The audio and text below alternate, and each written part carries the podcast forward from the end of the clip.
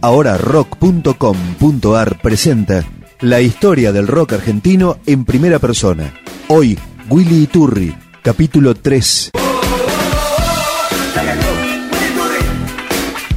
Willy Turri es un músico fundamental del rock argentino de los años 80. Podría decirse que le puso el pulso rítmico a la década. Fue la principal compañía de Charlie García en su memorable despegue como solista, en discos antológicos como Yendo de la Cama Living, Clics Modernos y Piano Bar. Poco antes de eso, había sido parte del grupo de Raúl Porcheto y había tocado para Gustavo Santaolalla, en trabajos que fueron clave para la instauración del sonido que alumbraría el camino del rock moderno que imperaría en esos años y luego tuvo su grupo con Alfredo Tot y Pablo Ullot, Hit, que protagonizó algunos de los momentos más importantes del despegue del rock argentino en buena parte de Latinoamérica. Luego de superar un difícil trance de adicción al alcohol que puso en riesgo su vida, Willy vive en Santiago de Chile, donde está continuando con su actividad de músico y con disco nuevo. Allí en Santiago grabó su testimonio a manera de primeras memorias para este ciclo de rock.com.ar. Hoy vamos a detenernos en un momento que fue breve en el tiempo, pero sí trascendente para la historia del rock moderno que comenzaba en la Argentina.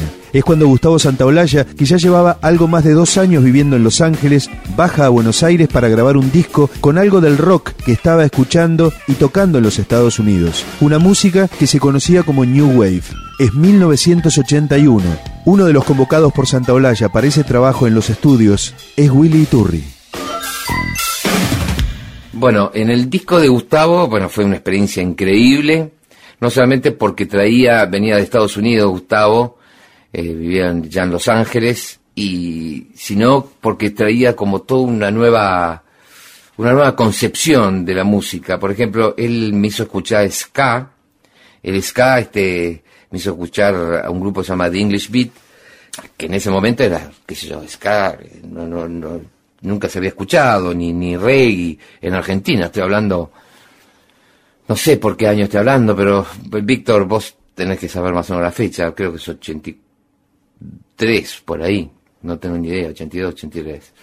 Bueno, y la cosa empezó, yo estaba, estábamos tocando con Porcheto, entonces empezamos a ensayar en el lugar en Belgrano, donde ensayábamos con Gustavo, y nada, empezó a sonar excelente. Gustavo Santaolalla en guitarra, Alfredo Tot en bajo y yo batería.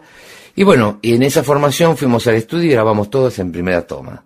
Luego eh, los teclados los tocó Alejandro Lerner y saxo Oscar Kramer. Y el negro Rada también participó en percusión.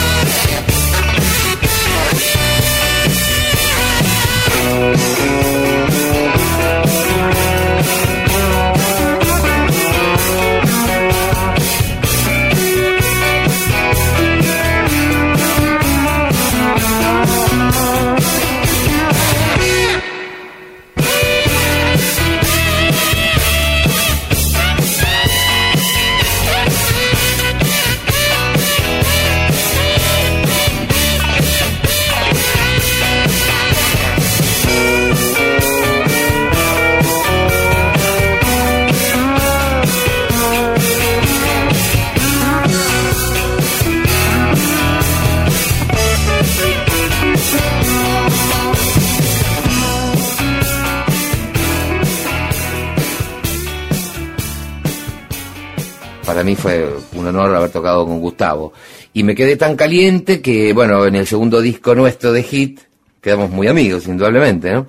en un cumpleaños de él lo fui a, visitar y dije, Gustavo, mira, vamos, estamos por entrar a grabar el segundo disco de Hit. Habíamos hecho el primero en Ibiza, donde ya veníamos, bueno, había pegado Hit muchísimo. El primer disco al mes ya era disco de oro. Y disco de oro era eran 30.000 discos, o 30 o 40.000 discos vendidos, eso se vendió en un mes. Y disco de platino eran 80.000 y disco de doble platino 120.000, o sea que eh, ganamos eh, disco de oro y platino, y doble platino en el primer disco. El segundo disco, eh, nada, fue medio sorpresivo. Nosotros veníamos de una gira exhaustiva por todo lado de presentar el primer disco, llegamos muertos y nos dicen, bueno, ¿están listos para grabar el segundo? Nosotros no lo podíamos creer, no había ni temas.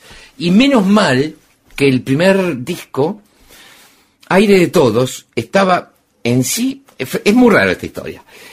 Aire de Todos en el Badía tenía un programa, Juan Alberto Badía tenía un programa en, en, en Radio Rivadavia, donde yo me acuerdo, hay de todos, eh, nada, hicimos un, una especie de demo tape, ¿no? Y, y grabamos aire de todos. Y, este, y yo se lo di a Badía, y bueno, y él lo empezó a pasar por, por la radio, y estaba primero en el ranking, elegido por la gente. Entonces, bueno, evidentemente, si tenés un tema de primero del ranking, tendría que estar en el primer disco. Bueno, en el primer disco no estuvo porque nos olvidamos de grabarlo. Así, tal cual. Nos olvidamos de grabar en el primer disco. Así que, nada, justo se dio que en el segundo disco, el de, justamente, el de la lata, lo digo por la lata, porque, a ver, la gente lata acá en Chile es aburrido, ¿no?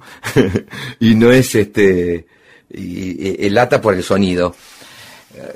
a ver, se dieron conjunciones. Yo justo había firmado un contrato con Dynacord, Dynacord Digital Drums, que eso creyó la gente que era un sonido digital. Si bien usaba todos los platillos digitales y los toms digitales, pero el, tambor o snare o, la caja eh, era una Ludwig Supraphonic 400, solamente que el sonido de lata lo daba una lata, exactamente, una lata de sim puesto adelante del tambor, cosa que cada vez que yo tocaba la vibración hacía vibrar la lata y tenía un PZM, un micrófono que se pega a, la lata, donde en el fader de la consola, el fader es el canal, digamos, de la consola, tenía, nosotros en la mezcla teníamos más lata o menos lata.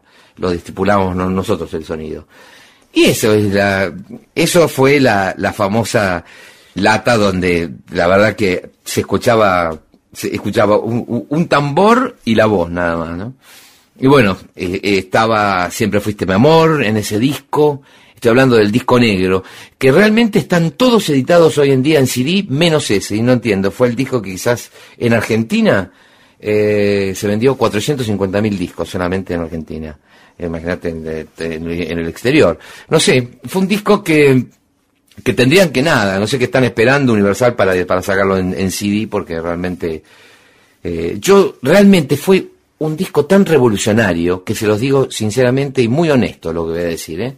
Cuando terminamos de grabar el disco, yo no sabía, es esa cosa cuando un artista, me refiero a artista de arte en general, pintura, fotografía o lo que quiera, o lo que quieras, en este caso de la música, es esa cosa que un artista se la jugó tanto, hizo una cosa tan nueva y tan innovadora que en el momento, en el momento, ahora lo digo que fue innovador y todo eso, pero en el momento yo no sabía si se había hecho una porquería o si se había hecho una obra de arte, realmente no tenía ni idea.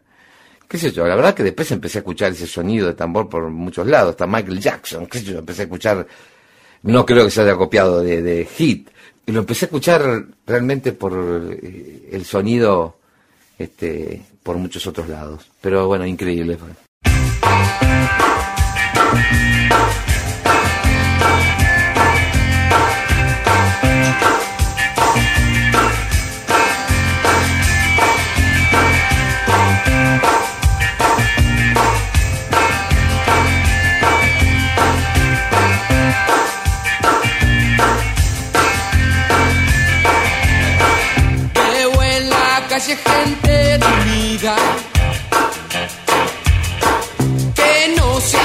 Jaja, the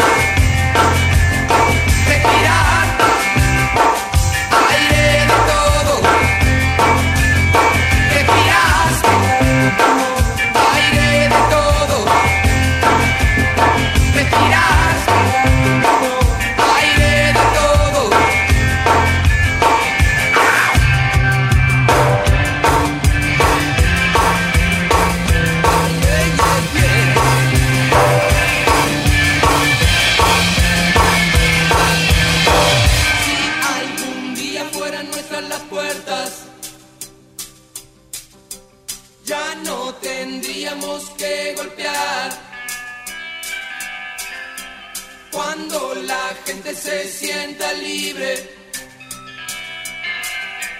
No habrá fantasmas en la oscuridad. Oh mi amor, no todo lo que brilla es oro. Oh no, no, lo único es tu amor. Oh mi amor, no todo lo que brilla es oro. Oh no no.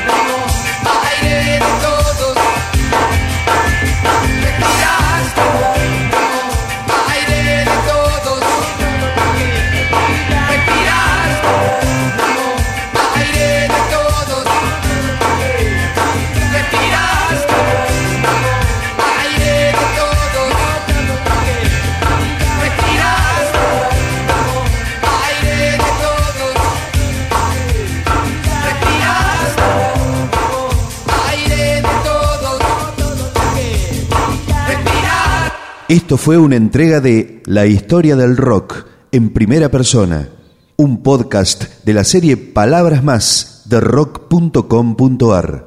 Dirección editorial Diego Gassi y Víctor Pintos.